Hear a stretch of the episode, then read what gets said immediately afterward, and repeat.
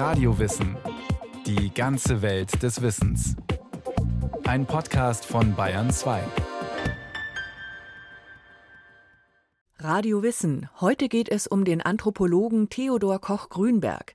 Er war einer der großen Pioniere der deutschen ethnologischen Amazonasforschung. Koch wollte die Quellen des Orinoco finden. Berühmt wurde er für seine ethnografischen Studien, lebendigen Beschreibungen und seine exzellenten Fotografien. Am 31. Januar 1913 sendet der Direktor der Amerika-Abteilung des Königlichen Museums für Völkerkunde in Berlin, Eduard Seeler, ein Telegramm an das deutsche Konsulat in Manaus. Auskunft Expedition Koch erbeten. Im Museum macht man sich große Sorgen. Seit fast einem Jahr hat man keine Nachricht mehr von Theodor Koch Grünberg erhalten. Sein letzter Brief war vom 26. Februar 1912. Darin berichtet der Ethnologe, dass er nach einem erfolgreichen Forschungsaufenthalt in Nordbrasilien mit einem Deutschen und mehreren indigenen Begleitern den Rio Uraricuera flussaufwärts gefahren sei. Von dort aus wolle er in das Gebiet der Jecuana im südlichen Venezuela weiterziehen. Im September plane er wieder in Brasilien einzutreffen, in Sao Felipe am Rio Negro. Doch im September 1912 waren der Forscher und seine Begleiter nicht am vereinbarten Ort. Die Monate verstrichen. So bat man aus Berlin schließlich das deutsche Konsulat in Manaus um Auskunft, doch ohne Erfolg. Keinerlei Nachricht kam postwendend das Telegramm. Die Reise vom Roraima zum Orinoco war Theodor Koch-Grünbergs dritte Expedition. Seit frühester Jugend faszinierte ihn das Leben der indigenen Völker Südamerikas.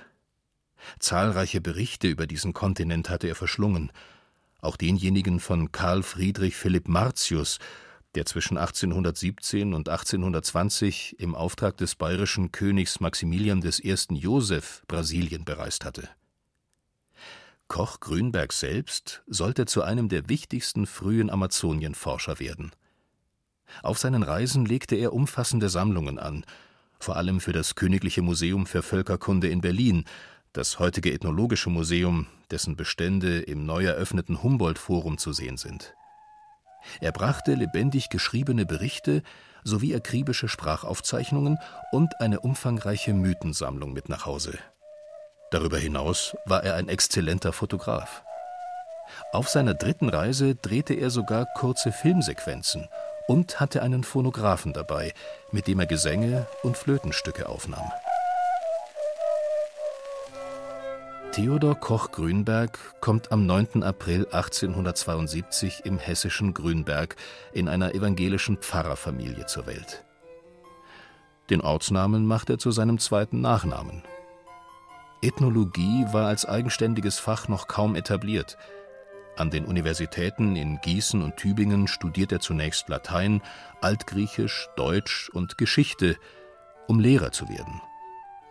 Doch viel mehr als für die Antike interessiert er sich für die lebendigen Kulturen indigener Völker, vor allem des Amazonasgebietes. Anstelle des Lehrerberufs ergreift er 1898 die erste Gelegenheit, nach Südamerika zu kommen. Im Alter von 26 Jahren geht er mit der großen Expedition Hermann Mayers auf eine erste Reise. Sie führt ihn in das Xingu-Gebiet im brasilianischen Bundesstaat Mato Grosso. Diese Region hatte der Mediziner und Forschungsreisende Karl von den Steinen erst vor kurzem mit zwei Expeditionen ins Zentrum des ethnologischen Interesses gerückt. Mato Grosso ist wirklich eine ethnologische Goldgrube. Ich danke alle Tage den Göttern, dass ich Afrikareisender in Südamerika geworden bin. Es gibt unendlich viel zu tun, es ist höchste Zeit, es zu tun, aber das Land ist aus der Mode, Koch Grünberg war für Kost und Logis mit nach Brasilien gegangen. Nur so war es ihm möglich, zum ersten Mal an einer Forschungsreise teilzunehmen. Doch die hierarchische Ordnung der Mayerschen Expedition frustrierte ihn. Es seien zu viele bewaffnete Leute, und die Indianer bekämen dann Angst und rissen aus, hieß es heute Mittag. Als wenn ein Mann mehr viel ausmache. So ändert man über Nacht seine Entschlüsse. Und ich hatte mich so darauf gefreut, die Bekanntschaft dieses neuen und interessanten Stammes zu machen. Manchmal will man auch an einer neuen Entdeckung einen anderen nicht teilnehmen lassen. Der aus vermögendem Hause stammende Hermann Mayer setzte bei seiner Expedition auf eine große Mannschaft, eine kostspielige Ausrüstung und auf seine Autorität als Anführer. Doch die Reise geriet zum Desaster. 35 Mal kenterte eines der Boote auf dem Runuro-Fluss. 14 Mal musste ein zerschelltes oder gesunkenes Kanu durch ein neues ersetzt werden. Dazu kamen Krankheiten, Hunger und Streik im stark hierarchisch organisierten Expeditionsteam. Erschöpft von den Strapazen brach Meyer die Forschung ab, kurz nachdem der Trupp sein Ziel, ein Dorf am oberen Xingu, erreicht hatte. Die stolz gestartete Expedition war zur Trauerparade geworden. Doch Koch Grünberg lässt sich nicht beirren. Er kündigt den Schuldienst und volontiert am Königlichen Museum für Völkerkunde in Berlin. Das Dranbleiben lohnt sich. Seine zwei folgenden Reisen, die über für Museen angelegte Sammlungen finanziert werden, beeindrucken nicht nur die Fachwelt, sondern begeistern auch ein großes Publikum. Im Gegensatz zu Meyer reist er nur mit einem einzigen Forschungsassistenten und verlässt sich zumeist ganz auf die Expertise seiner indigenen Begleiter. Manchmal bleibt ihm auch gar nichts anderes übrig. Meine Leute fahren schon vormittags mit dem Hauptteil der Ladung ab. Es hätte gar keinen Zweck, wenn ich mich dagegen sträuben würde. Denn die Indianer, wenn sie wie jetzt bei uns in Menge und von einem Stamme sind, sind eben die Herren der Expedition. Von 1903 bis 1905 erforscht Koch Grünberg am oberen Rio Negro das nordwestliche Amazonasgebiet im Grenzgebiet von Brasilien und Kolumbien. Über die freundschaftliche Atmosphäre während eines Aufenthalts in einem Dorf der Tucano schreibt er Während der nächsten zwei Wochen verlebte ich hier allein mit den Indianern friedliche und genussreiche Tage. Bald war ich mit diesen prächtigen und unverdorbenen Menschen so vertraut, als wenn wir uns schon seit Jahren gekannt hätten. Jeden Abend saßen wir zusammen und trieben wissenschaftliche Studien. Ich erzählte ihnen von den Stämmen am fernen Xingu, und sie gaben mir ethnografische Einzelheiten über die Anwohner des Kayari und seiner Nebenflüsse. Später hockten wir uns vor die Maloka auf den weißen Sand des Dorfplatzes, um die frische Nachtluft zu genießen. Und nun kam die Astronomie an die Reihe. Feldforschung, also der möglichst lange Aufenthalt vor Ort, die genaue Beobachtung, die Teilnahme am Leben der Menschen und vor allem das genaue Zuhören werden zu Markenzeichen der Ethnologie. Und genau das war Koch Grünbergs Stärke.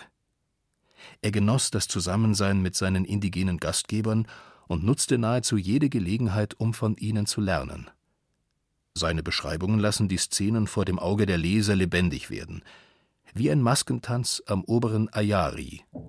Nachmittags gegen vier Uhr kamen sechs Gestalten, in fantastische Maskenanzüge gehüllt, im Gänsemarsch aus dem Wald und tanzten einige Mal in Gruppen zu Zweien oder einzeln auf dem Dorfplatz im Geschwindschritt hin und her, beständig eine dumpf traurige Weise singend.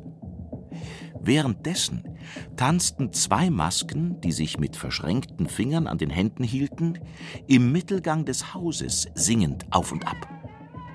Plötzlich stürmten die anderen von draußen her mit lautem Geheul zum Eingang, schlugen mit Stöcken und langen Haken heftig wider die Wand und suchten den Eintritt zu erzwingen, der ihnen von den beiden Masken im Hause gewährt wird.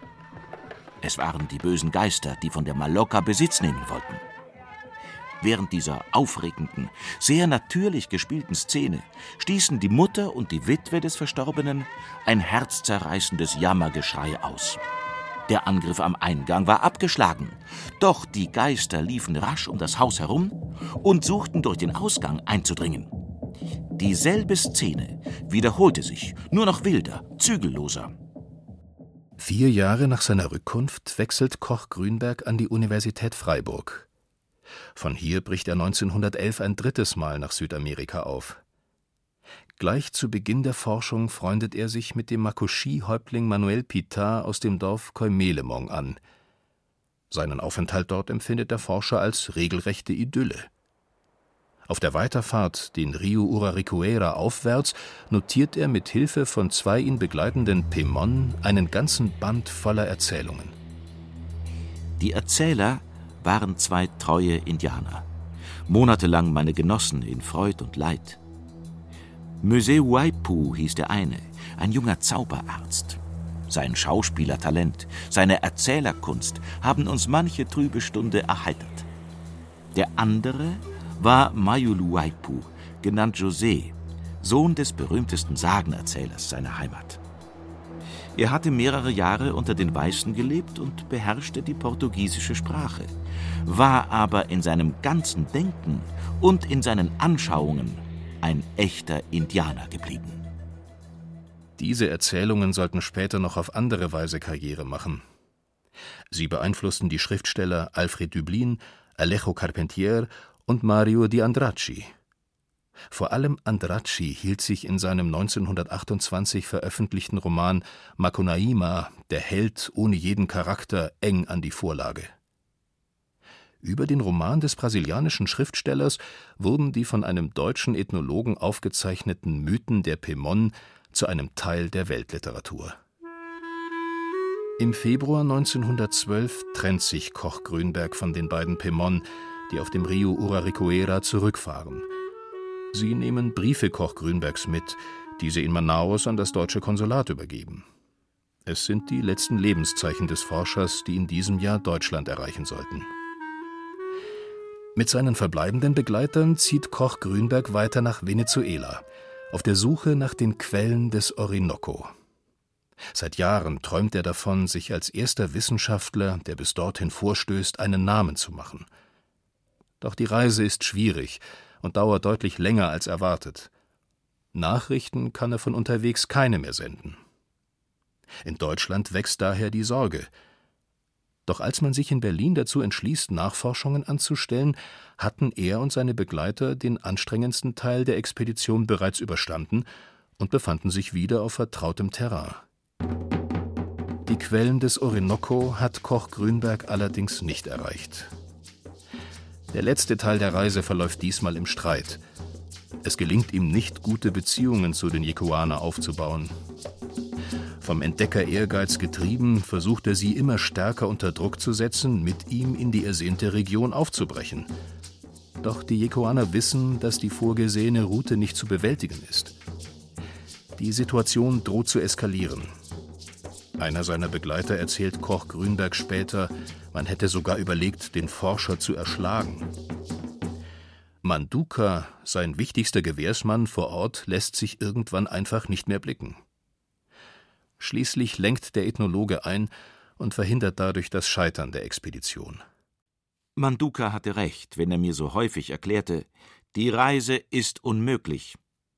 Ich habe ihn gedrängt und gedrängt und schließlich selbst gezwungen, sich auf diese echt indianische Weise aus der Affäre zu ziehen. Nach seiner Rückkehr wechselt Koch Grünberg an das Lindenmuseum in Stuttgart.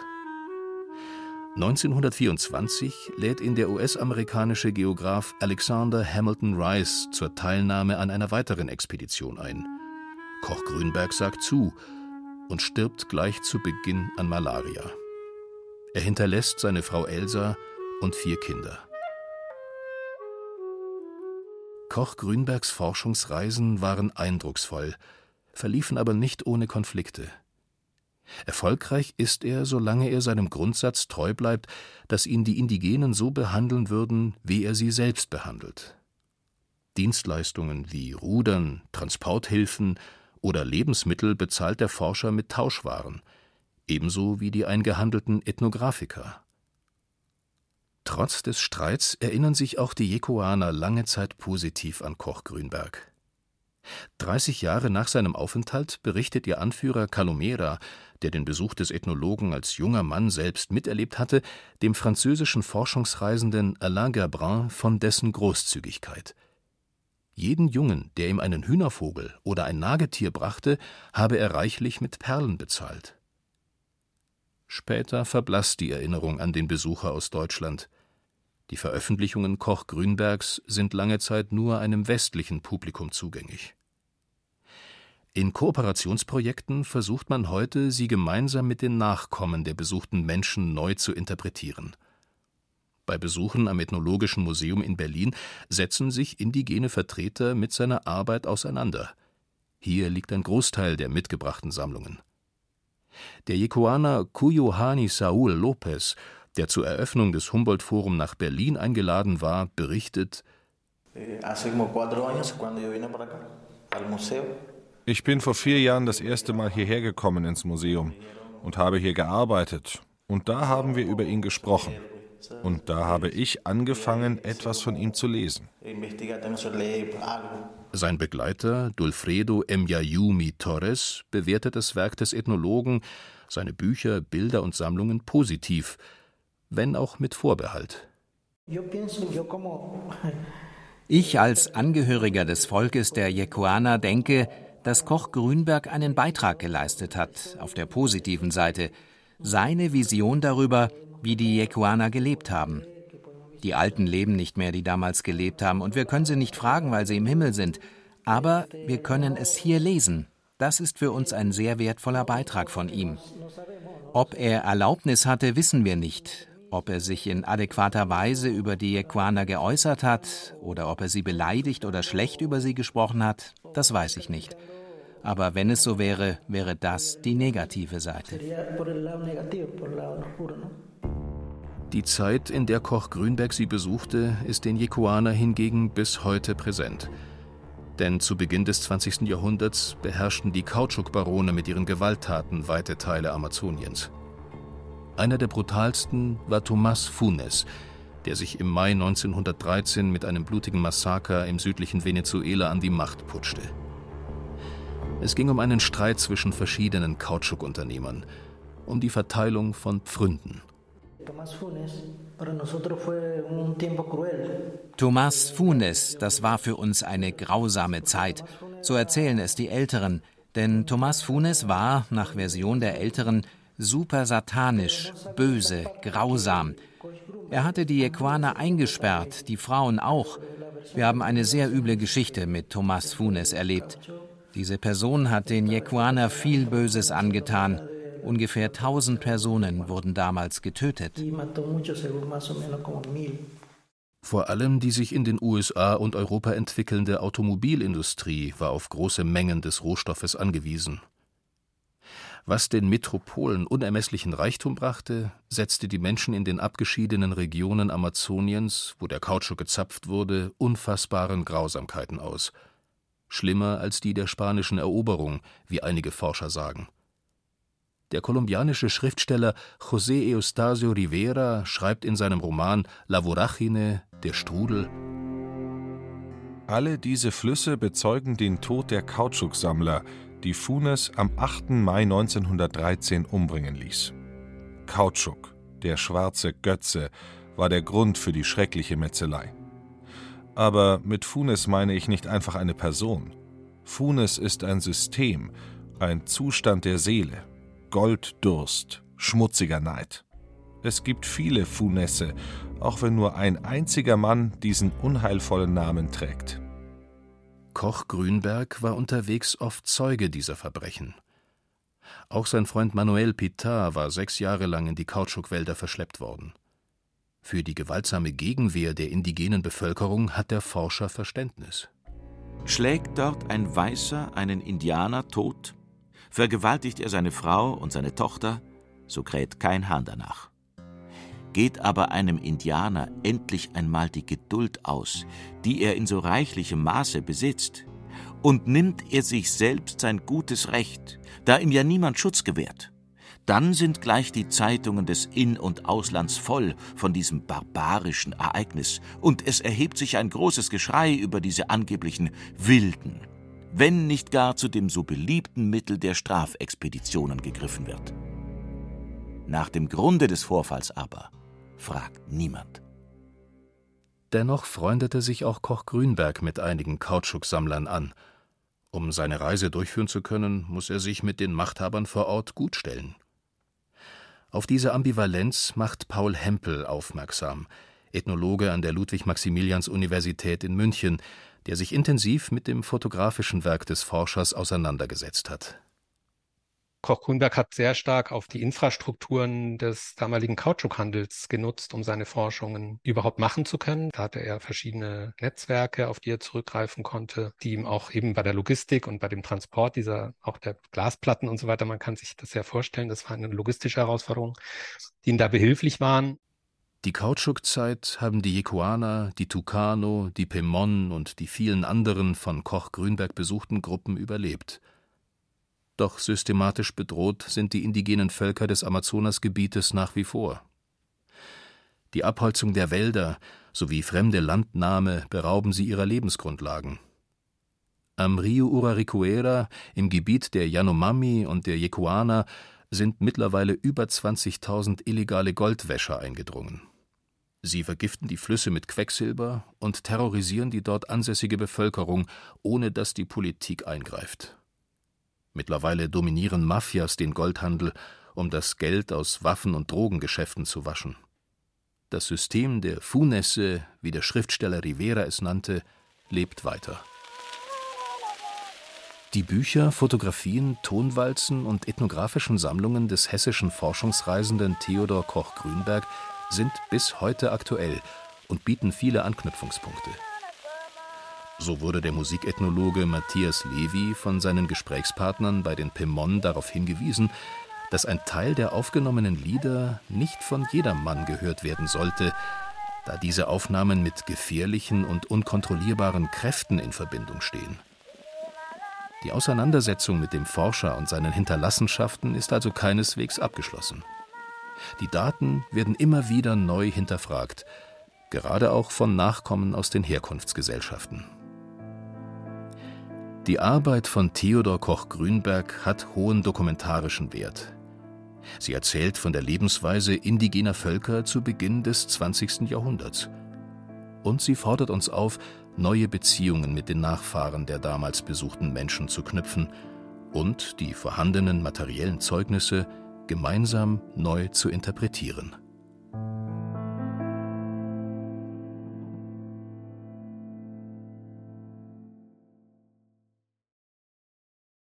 Feldforschung in Amazonien. Ulrike Prinz und Michael Kraus über Theodor Koch-Grünberg. Haben Sie Lust auf noch mehr Forschungsreisen in Südamerika? Dann empfehlen wir die Radiowissen-Folge Therese von Bayern, Prinzessin, Naturforscherin, Ethnologin. Radio Wissen gibt's überall, wo es Podcasts gibt und natürlich in der ARD Audiothek.